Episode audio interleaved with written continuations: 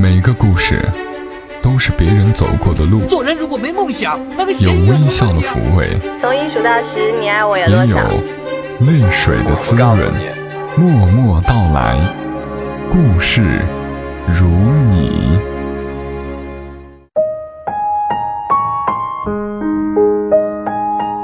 默默到来，故事如你。这里是由喜马拉雅独家播出的《默默到来》，我是小莫，在每个周三的晚间和你相伴，和你来聊聊我们平常人身上所发生的故事。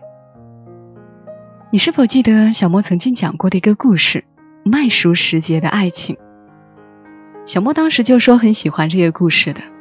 最近看到有听友在《麦熟时节的爱情》这期节目下评论说，麦克以前只在文章中看过，关于他们的文章真的很好。是这条评论让小莫想起这个故事的出处——全民故事计划。小莫一直有关注全民故事计划，想着他们每出一个故事，我都要去看一看。结果忙啊忙的，有时候就忘了。最近打开发现全民故事计划的第七十五个故事，让我特别想来这里讲一讲。故事的名字叫《毁灭一个孩子的人生》，挺容易的。作者王聊聊，辽宁的辽，他是一位在读研究生。故事虽然还没有讲给你听，但是我先把话说在前面，这个故事确实不错。如果你想看文字版，可以关注他们的公众号或者微博，都是全民故事计划。公众号的 ID 是全民故事的全拼。好了，现在。讲故事给你们听。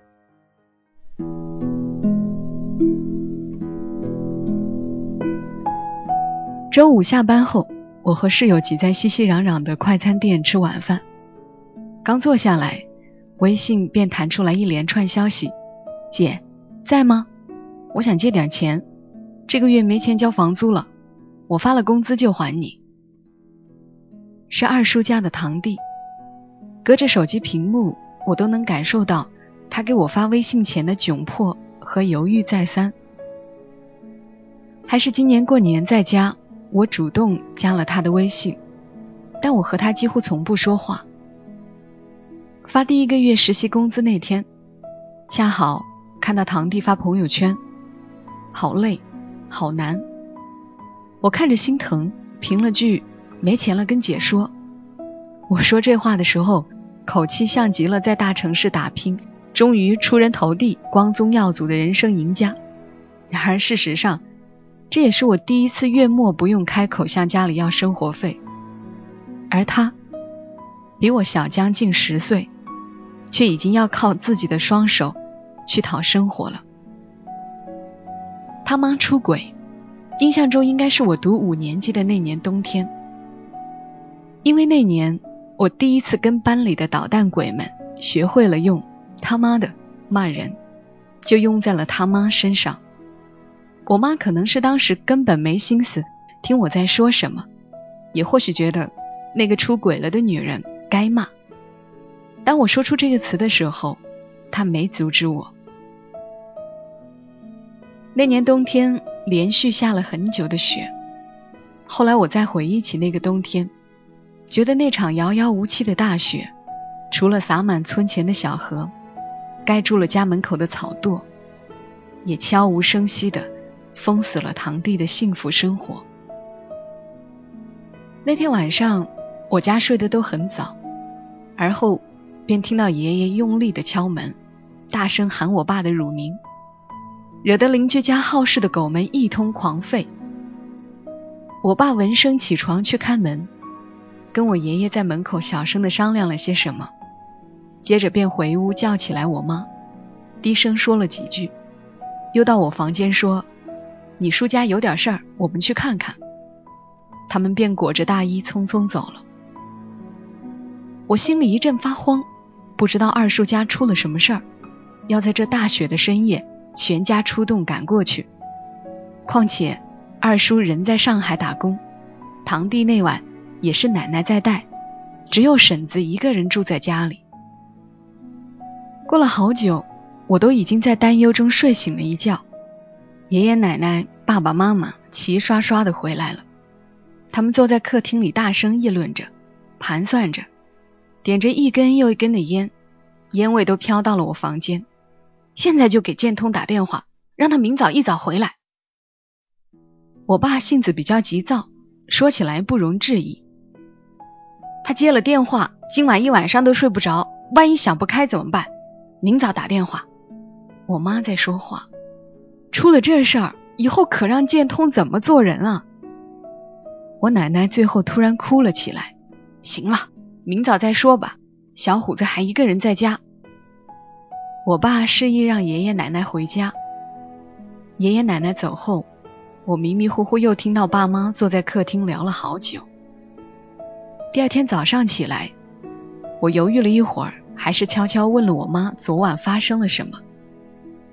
我妈也不遮掩，也不考虑到我还未成年，就直截了当跟我说：“你婶子把别的男人带回家睡觉，让我们给抓到了。你去上学，不要跟村里其他同学乱说。”你不要跟小孩说这些，我爸打断了我妈。在之后一次又一次的家庭会议中，我还是还原了那天晚上事情的整个过程。婶子的初恋是个不良青年，在他们热恋期间，因为没钱就去偷了别人的摩托车，被抓住判了六年。对象出了这样的事儿，在那个落后的小村庄，连婶子。都难以再找到一个好人家，尽管她那个时候出落的水灵漂亮。只要还有男人要我，我就嫁了。婶子在与他妈的争吵中说了句气话，而后便有媒人牵线搭桥，安排了他和我叔的相亲，就安排在我家。我犹记得当时的婶子肤白貌美，穿着好看的长大衣，坐在我家沙发上。黑着脸，脸皮翻也不翻一下。我叔被我妈叫过来，只看了他一眼，就笑嘻嘻的点头。我奶奶对婶子的过往心存芥蒂，不想答应。二叔躺床上好几天不起来，非婶子不娶。婶子大概从一开始就没看上叔吧，不过至少婚后不久就怀孕生了堂弟，起码看起来。一家人其乐融融。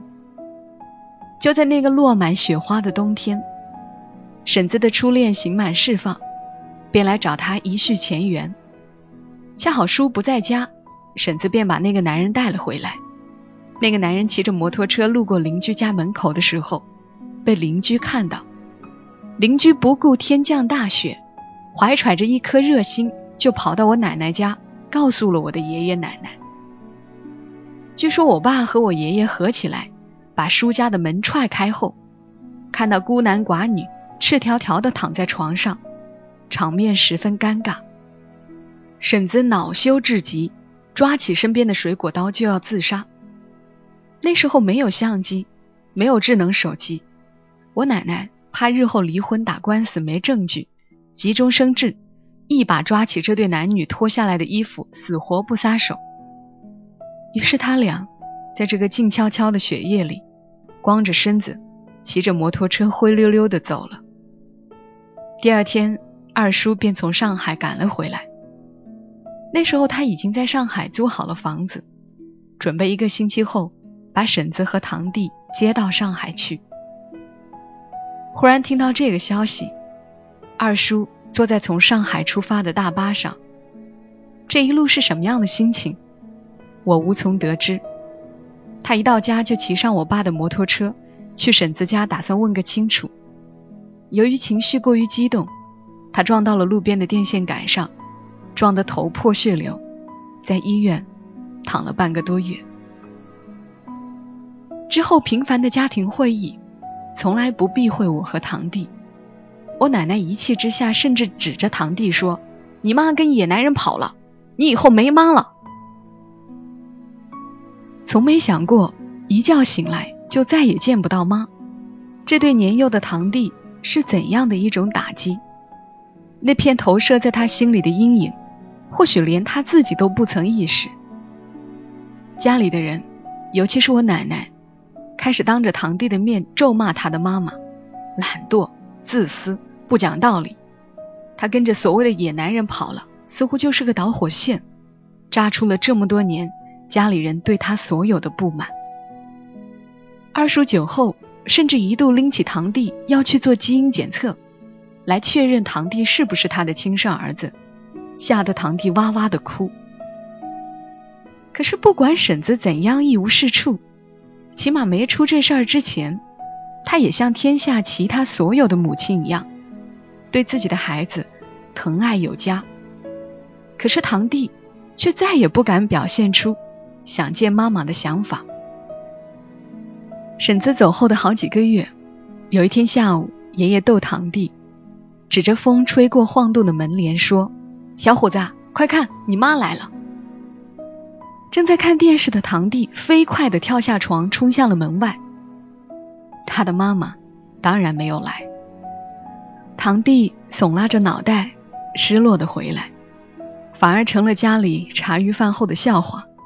大家拿这件事开他玩笑。原来小虎子是想妈的呀！小虎子一听他妈来，嗖就窜出来了，哈哈，说的仿佛堂弟想妈妈是件多么丢人的事儿一样。自那以后，堂弟大概也把想妈当成一件丢人的事儿了。办离婚手续那天，他妈拎了些糕点来看他。小虎子，你还认识我吗？我是你妈呀！此时一家人站在旁边虎视眈眈。你不是我妈。堂弟真的面对亲妈来的时候，反而变得相当冷血。像在主持什么正义？我不是你妈，谁是你妈？婶子的脸色变得很难看。我妈跟着野男人跑了。堂弟连连后退，不让婶子靠近他。你听谁说的？婶子几乎开始怒骂。我自己看到的，野男人骑着摩托车把我妈带跑了。那时候的小虎子，连野男人是什么意思都不明白。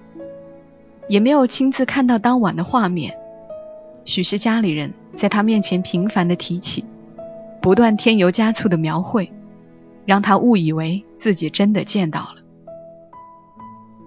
堂弟把婶子气得转身走了，自此再也没有回过头，却也因此得到了爷爷奶奶接连好几天，甚至好几个月的夸奖。堂弟这就开始跟着爷爷奶奶。一起生活。二叔继续出外打工，每年过年回来一次，给堂弟带很多的玩具和零食。堂弟回避和他妈妈相关的所有信息，连在我家里看到他妈妈曾经的照片，也要倔强的扭过头去，似乎做错事情的是他。可是他心里是想要妈妈的。多年后，二叔在外面。带回来一个女人，据说是刚离的婚，还带着个孩子。堂弟一点都没有排斥这个新妈妈，反而偷偷跟我说：“姐，你知道吗？我现在也有妈妈了。”他跟我说这话的时候，眉飞色舞，眼里泛着星星点点的光。婶子走了那么多年，我还是第一次听堂弟主动说出“妈妈”这个词。只是堂弟大概没有听说过，有了后妈，就有了后爸。一开始，堂弟也是真心拿这个后妈当亲妈的，左一句妈，右一句妈，叫得很亲热。而我相信，新婶子也是拿堂弟当儿子，把他接到叔组建的新家里。只是堂弟长期与爷爷奶奶生活在一起，养成了一些不好的生活习惯，比如赖床啊。不爱干净什么的，经常挨骂挨打。后妈说到底也是爱自己的亲生女儿多一些，带她去上舞蹈兴趣班，给她买漂亮的花裙子。在兄妹俩发生矛盾的时候，新婶子永远都站在自己女儿这一边，指责堂弟。而叔一向性格软弱，好不容易又组成了一家，渐渐的也把他的天平。滑向了老婆和女儿那边，和婶子一起指责、打骂堂弟，在一家人面前毫不顾忌的表扬那个女儿，对堂弟恶语相加。堂弟从新家里跑回老家，又被爷爷奶奶责怪，好不容易有了家，为什么就不能听大人的话？堂弟诺诺地说：“天冷，我骑车动手，想让我妈给我买一双新手套。他对我吼：‘你怎么这么烦？’只是他说的太轻了，大人们都没听见。他离家出走的那天，恶狠狠地跟后妈吵了一架，还和二叔对着打。据说家里的桌子椅子都打坏了。新婶子大概也是气得不行，给我妈打电话，恰好被我接了。他在电话里咬牙切齿地咒骂堂弟，顺带着问候我们姓王的全家。电话那头的他像一个被吹得吱吱发抖的气球，只要有个人轻轻一戳，迅速就爆炸。堂弟失踪的那几天，奶奶终日食寝不思，以泪洗面。一会儿梦见堂弟想不开要跳河，坐在河边哭；一会儿。担心堂弟被人贩子抓到煤窑里当黑工，而叔和新婶子若无其事地带着女儿过日子，也不再打电话问问堂弟的下落。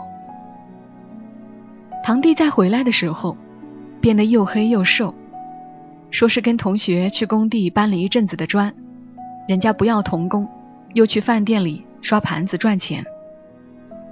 堂弟打工的地方和他的新家都在我们县城。巴掌大的地方，却再无来往。二叔偶尔到我家，我爸妈几次提醒他，别人的孩子再怎么也不如自己亲生的，怎么忍心看自己的儿子日夜颠倒在饭店赚那点辛苦钱？二叔总是置若罔闻，像是从来没有这个儿子似的。堂弟似乎也就从这个时候开始，变得内向孤僻。即便偶尔放假回来，也总是一个人躲在房间里，或者出去找朋友玩。那个教我玩滑板、鼓励我“人要做成事情就不能怕摔跤”的堂弟，再也不见了。年夜饭上，他和叔婶坐得远远的，靠在爷爷奶奶旁边埋着头吃饭，不看叔婶一眼。叔不合时宜的表扬女儿今年又得了奖状。学芭蕾学得多么快，一家人其乐融融，应和夸奖那个小女孩。只有堂弟继续埋头吃饭。那个时候，我觉得原本以为有了妈的堂弟，连爸都没了。今年过年，我和堂弟在县城的大街上，恰好遇到了他的亲妈。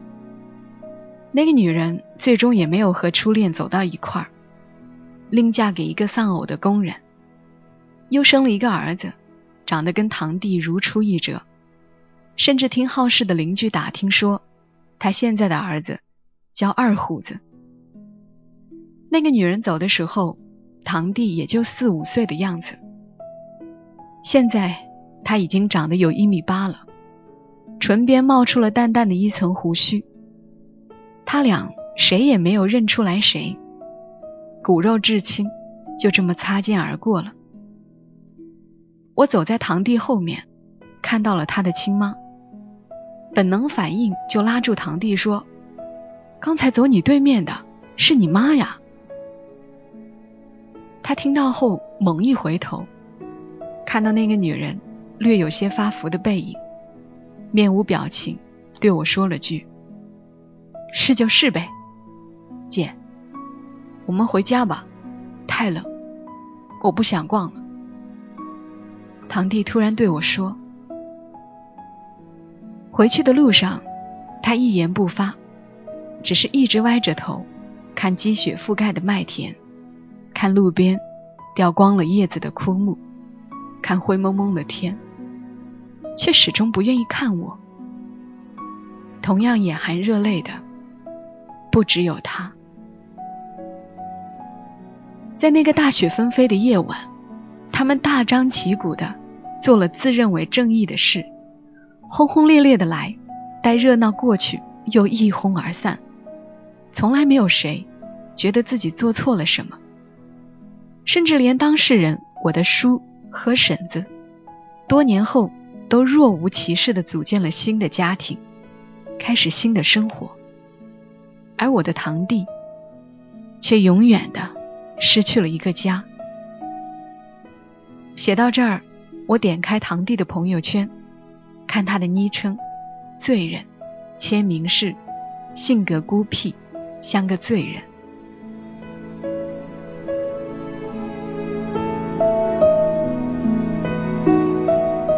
好了，故事讲完了。天气这么热，讲这个故事的时候，却觉得心里一阵阵发凉。听节目的你，估计也想到了些什么。看似正义的指责，却伤害了无辜。会不会沉默，有时也是一种温柔的保护？愿每个小孩，不说被世界温柔以待，起码被父母、被家人。温柔以待。刚刚的故事出自于《全民故事计划》的第七十五个故事，非常感谢作者王聊聊写下这个故事，感谢《全民故事计划》授权小莫把这个故事分享于你。《全民故事计划》正在寻找每个有故事的人，讲出你在乎的故事。如果你感兴趣，可以关注他们的公众号，ID 是“全民故事”的全拼。好了，今晚的节目。就是这些，我们下期声音再会，愿你今晚好梦。小莫在长沙，跟你说晚安。